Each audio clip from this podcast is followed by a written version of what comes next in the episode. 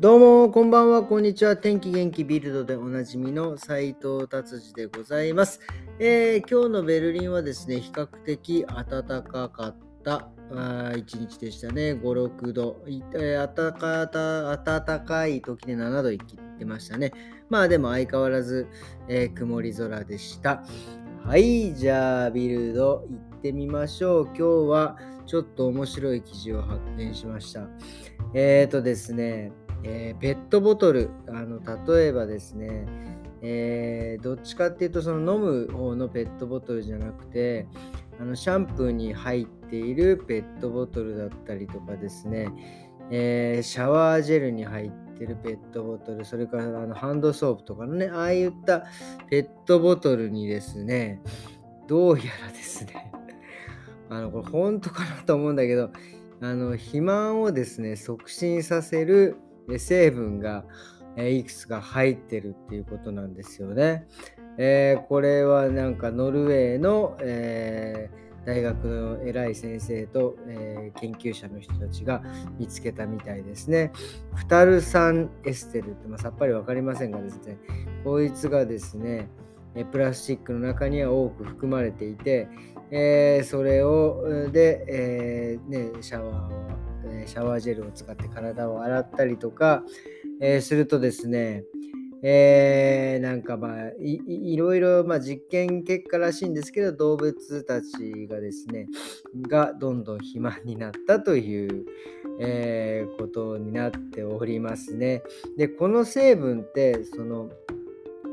えー、飲むペットボトル、さっきも言いました、飲むペットボトルとか、ヨーグルトとか、えー、っとね、そういうのにはなんか入っていないみたいですね。だからそれにそ、なので、それは、え肥満を促進することはないというようなことが書いてあるんで、だから食用の、えー、プラスチックじゃないやつは肥満になるってまあね、なんか すごい、本当かよっていうような感じなんでしょうけど、まあね、でもどうすりゃいいんだっていう話ですよね。だから多分、シャンプーとかのボトルを食料用のペットボトルに切り替えるか、もしくはビニールにも、ちょっとこれはちょっと、なかなか難しいですね。ちょっとこれは、えー、ちょっと新しすぎて、ちょっと。あの頭の中がうまいこと整理されませんがですね、まあ、まあ、そういうことが出てきたということをね、えー、お知らせしました。はい、じゃあ次ですね。えーと、テスラですね。相変わらずイーロン・マスクさん、えー、2021年はですね、最高の年だったみたいですね。えーとですね、前年比、えー、760%増し。もう意味がわかんないですよね。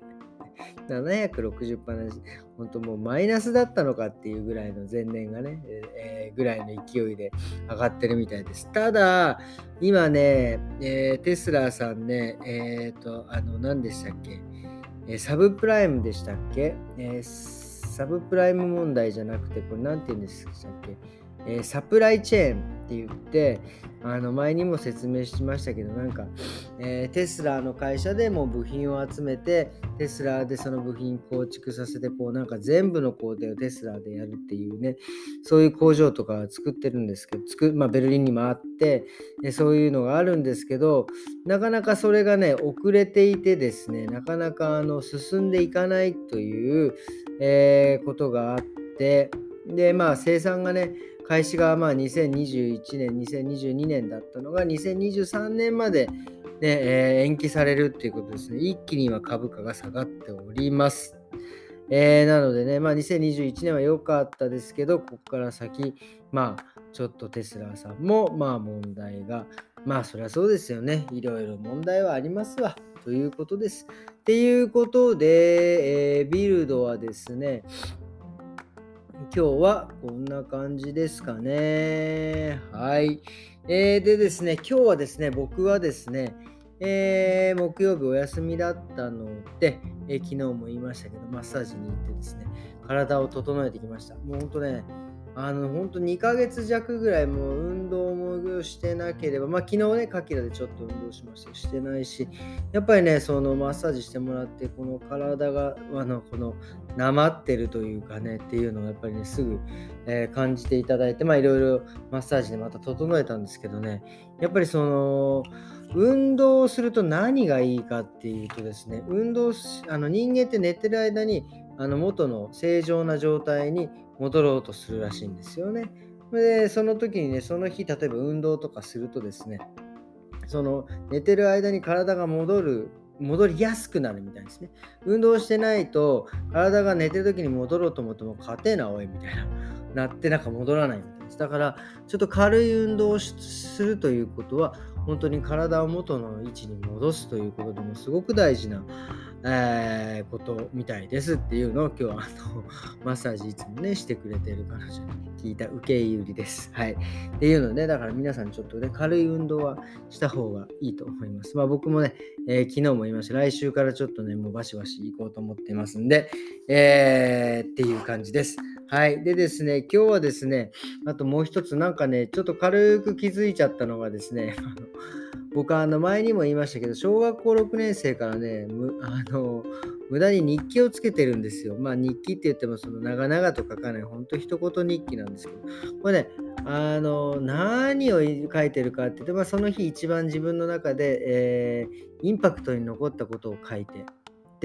えー、でですね、それをまあ後から、まあ僕は結構見直すんですよね。見直すというか、前にも言いましたけど、こう自分がへこんだ時にその日記を見て、あ、こんなことで昔はね、例えば小学校の頃だったら、えー、あれですよ、新しいトレーナーを着てったのに誰も気づいてくれないみたいなね、悩みを書いてるわけですよ。それをね、え、思う思うとですね、今の僕の悩みも、今持っている悩みも、まあ未来の僕がそれを見たらちっちゃい悩みだなって笑えるかなっていうふうに思って、えー、元気をもらうような感じのですね、自分の精神状態をこうちょっと安定させるための、えー、僕は日記の使い方をしているわけですよ。でね、それでこの間、そういうふと、えー、お客様と喋ってて、いや僕らが将来、こう、なんとなくね、自分のその、なんか電気的なね、なんかちょっとこう気づいたこととかをこうなんか本にできたら面白いなーなんていうのを思ってて